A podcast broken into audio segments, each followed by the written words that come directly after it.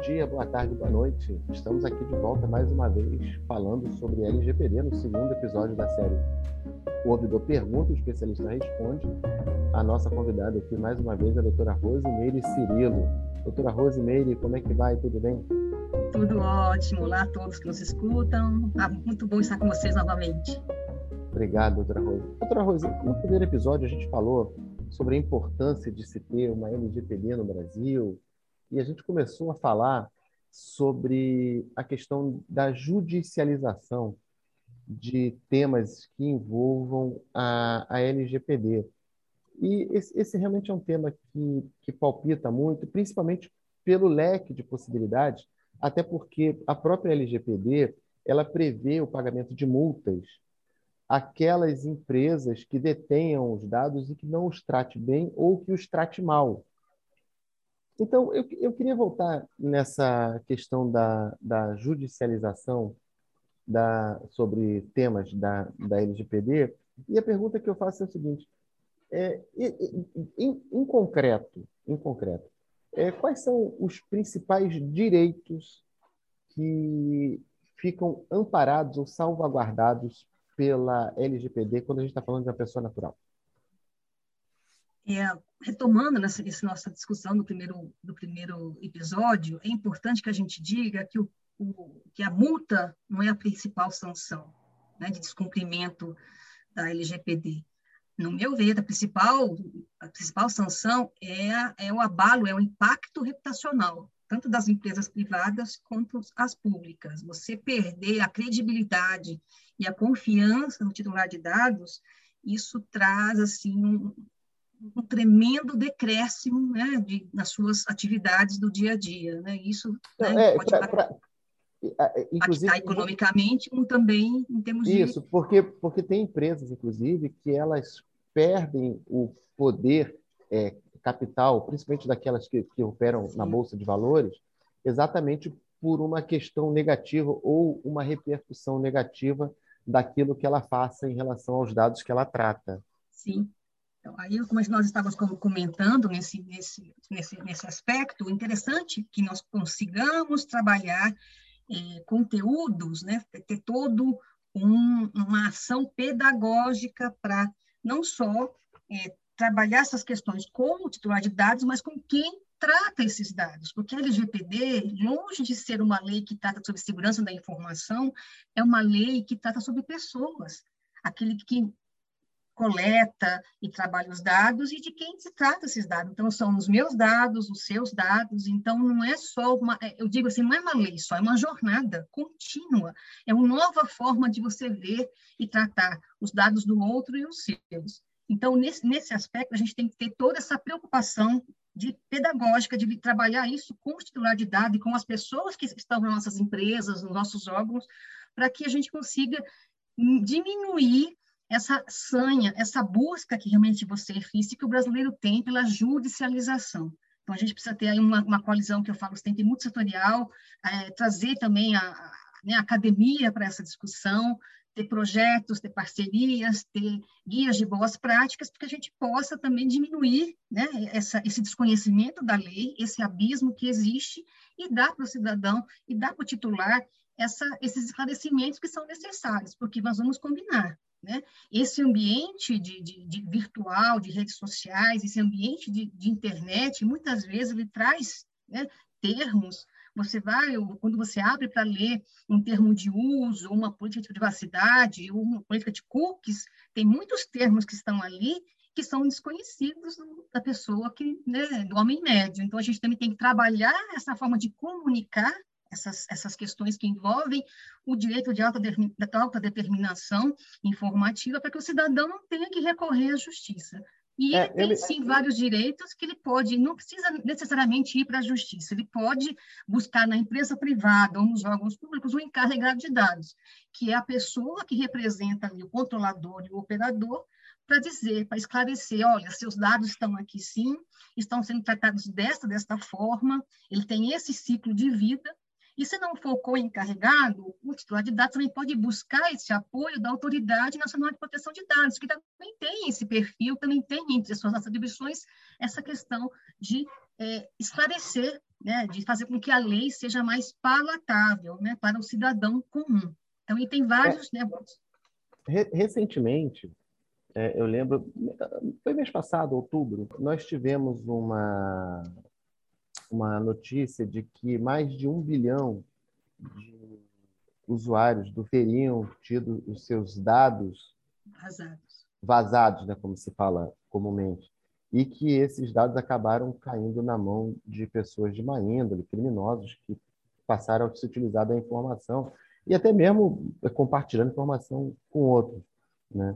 Então, na verdade, o, o, o, o maior sentido da sua, da sua fala, respondendo à pergunta anterior, é que a pessoa natural, aquela que use aquele serviço de determinada plataforma, por exemplo, né, ela tenha certeza de que esse tipo de situação não vai ocorrer com relação aos dados dela. Né?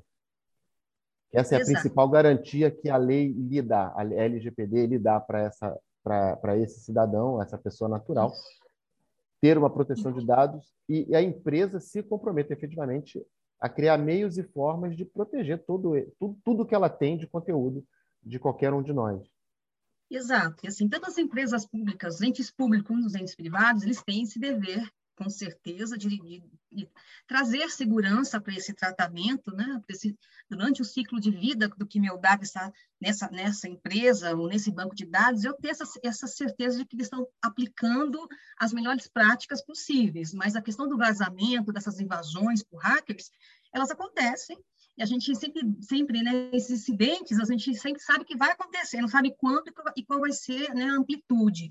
O que as empresas têm que nos garantir, que estão fazendo, tomando todas as providências para que, para que minimizar esses riscos e se por acaso acontece, se vai acontecer, e quais são as medidas que serão tomadas imediatamente para minorar né, esses impactos, para diminuir, reduzir os danos que pode isso me causar. Então, nesse mesmo, nessa mesma linha, volto a dizer, tanto o encarregado de dados da empresa, quanto né, a Autoridade Nacional de Proteção de Dados, ela pode dar essa informação. Também o Ministério Público tem atuado nessa, nesse sentido é, de proteger né, o usuário titular de dados. É, aqui no Ministério Público do Distrito Federal e Territórios, por exemplo, várias ações já foram é, intentadas no formato de ação coletiva, de tutela coletiva, para proteger os usuários em, em situações parecidas com essa, né, de, de empresas que estavam vendendo cadastros, né, de, de, empresas que estavam comercializando dados que não são autorizados pelos, pelos titulares. Então, a gente tem que se buscar, né, o cidadão, antes de ingressar em juízo, tem que buscar o encarregado de dados das empresas públicas e privadas, buscar o Ministério Público da, do seu estado, buscar também a Autoridade Nacional de Proteção de Dados, porque essa peregrinação pela justiça ela tem um custo muito grande, não só para o cidadão, quanto até para o Estado, para a justiça em si, porque é um impacto muito grande. Então, se todo mundo que tiver uma dúvida, tiver alguma questão envolvendo a LGPD, for para a justiça, nós não vamos dar conta, né? O sistema de justiça não vai dar conta, né? Então a gente tem que buscar, volto mais uma vez, é, eu, eu reforço muito isso, porque esse é um papel muito importante que nós temos de disseminar conteúdos e boas práticas para que a gente consiga diminuir né, essas dúvidas, esses problemas, esses vácuos, esses gaps que existem, para que o titular de dados possa exercitar todos os seus direitos que estão no artigo 18 em seguida, né, que é o direito para confirmar né, se, se, teve, se alguém teve acesso aos dados dele, se precisa corrigir ou não, se estão atualizados ou não. Ele tem direito a anonimizar também, bloquear ou até eliminar, pedir para que eliminem aqueles dados dele, ou porque foram tratados de forma equivocada, porque não são mais atuais.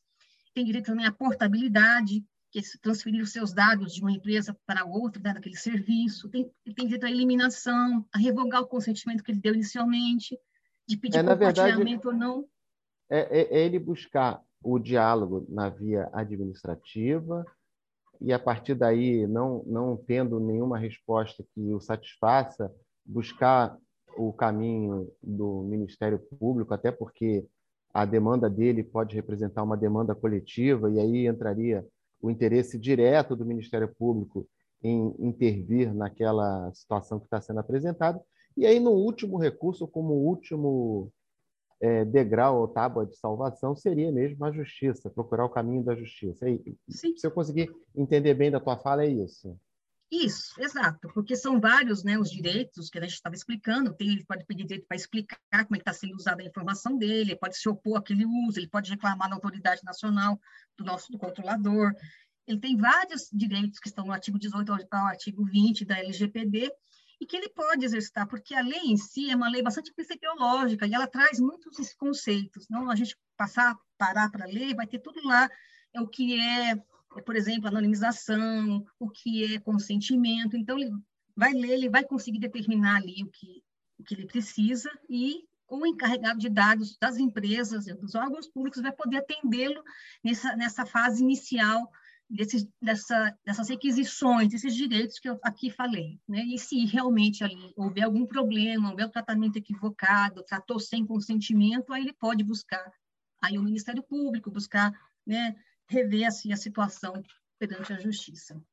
E na, no episódio passado, doutora Rose, a gente começou a falar, na verdade, eu fiz uma, uma provocação em termos de. Assim, para deixar o ambiente mais fluido, sobre um documentário recente que foi, ainda continua sendo exibido pela Netflix, né, que fala sobre o di dilema das redes. Né? E nesse documentário se aborda diversas questões sobre essa questão da tecnologia, da aplicação do, dos dados que cada um que se conecta a uma plataforma de rede social, por exemplo, né, que compartilha com aquela rede e aquilo que é feito com esses dados com outras empresas que sejam parceiras dessa, desses aplicativos, né, que são, hoje estão muito na moda, mas principalmente sobre a, a, a, a dimensão que é dada quando você simplesmente faz um login com, em qualquer plataforma dessas, de rede social principalmente. Eu, eu, na verdade, a pergunta que, que eu te faço é o seguinte: que impacto direto traz na vida da pessoa é, um, um simples compartilhamento de uma foto no Instagram, por exemplo, com os seus seguidores? Depende de quem você tem, de quem você aceita como seguidor, né? Porque você pode ter um perfil privado que só pessoas que você conheça, né? amigos muito próximos. Então, assim, aí no, o impacto não seria tão grande, mas em em redes sociais, em que você aceita todo mundo, por exemplo, Facebook, que todo mundo vê o seu perfil, que você não coloca proteções, né? não coloca filtros, isso é muito mais grave, porque você não sabe, as pessoas que, que navegam por redes sociais hoje, que navegam pelo ambiente virtual, nem todas é, têm é, interesses assim é, éticos, né? Vamos dizer é, coisas que sejam assim positivas. Tem pessoas que estão ali para aplicar golpes, tem pessoas ali que estão para é, subtrair informações e criar um perfil falso. Então, é extremamente arriscado hoje compartilhar, né? Como a gente já comentou anteriormente, hoje numa rede social, se você, eu deixo onde por onde eu ando, eu deixo rastros, eu deixo pegadas e nessas pegadas eu estou impressa. Então, você sabe da minha vida se você seguir a minha rede social. Se você estiver na minha timeline, você sabe aonde eu almocei, aonde eu, em que bar eu, eu estive, né? Muitos jovens. Onde eu tirei férias. Tudo, é, os, muitos jovens colocam é, na academia que estão, pessoas que colocam, ah, estou levando o filho para a escola, mostra a criança, a camiseta da criança. Então, isso é muito arriscado. Então, as pessoas precisam ter a noção de que compartilhar a sua vida pessoal num ambiente tão amplo, tão público, traz riscos, sim, né? Traz riscos é, de toda sorte, não só não só impactos econômicos, mas impactos sociais, e isso, isso traz grandes gravames. Então, a gente sempre está orientando, principalmente é, as pessoas jovens, né? porque há, muita, é, há muitos perfis na hora de preencher que colocam que tem mais de 18 anos, mas não tem. Então, a gente né, sempre está orientando os pais a verem que, que seus filhos, né, adolescentes, aonde eles estão transitando nas redes sociais, porque tem ambientes que não são condizentes com aquela idade. E Perfeito. são e os dados é, já, são já, já fica já fica o alerta aí principalmente para os pais Sim, né? e, e, assim, mais uma vez, as pessoas têm cuidado, né? mesmo as pessoas é, maiores, ter cuidado com o que estão postando, porque ali está sendo formado o seu perfil. As pessoas têm empresas que são especialistas em, e, e ir nas redes sociais e tirar, filtrar né, todas as, essas informações, traçar um perfil de consumidor e massificar. Nós tivemos aquele, aquele episódio da, da analítica Cambridge, né, sobre as eleições, em que foram utilizados dados de vários usuários. E, teoricamente, influenciaram o resultado da, das Exatamente. Eleições. Isso acontece muito. E, influencia resultado de eleições, influencia é, é, compras, influencia consumo. E isso, é isso que a LGPD, por exemplo, traz como um dos seus objetivos, de tentar que esse tratamento, que esse uso seja mais equilibrado, seja um uso mais transparente, seja um uso mais ético. Por quê? Porque eu, Rose, quando eu, eu, eu compartilho alguma informação minha numa, num LinkedIn ou num Facebook, mesmo por mais que eu torne aquela informação pública, a minha finalidade ali era uma. Então, não é eticamente né, que você transforme isso, tire daquele contexto em que eu coloquei e leve para uma outra, para um outro ambiente. Né? Não, não há essa, eu quando, quando eu faço esse compartilhamento, eu não tenho essa expectativa. Então, é. isso tem que ser respeitado enquanto titular de dados. Então, a gente Doutora tem que ter Rose, muito cuidado. Infelizmente, a gente está acabando aqui com esse episódio aqui. A conversa está maravilhosa, mas a gente tá, realmente fica sempre aqui submetido a, ao nosso pouco tempo né, que a gente acaba tendo de cada episódio de podcast. Mas eu reforço aqui o convite para a senhora voltar numa outra oportunidade para continuar gravando aqui conosco. Estaremos juntos. Conte comigo. Então tá bom, gente. Bom, me despeço aqui da doutora Rose Cirilo. É, hoje a gente acaba aqui agora o segundo episódio da série de podcasts do Ouvidor Pergunta, o especialista responde, falando sobre LGPD, a Lei Geral de Proteção de Dados. Quer ouvir a gente? Vai lá, ó.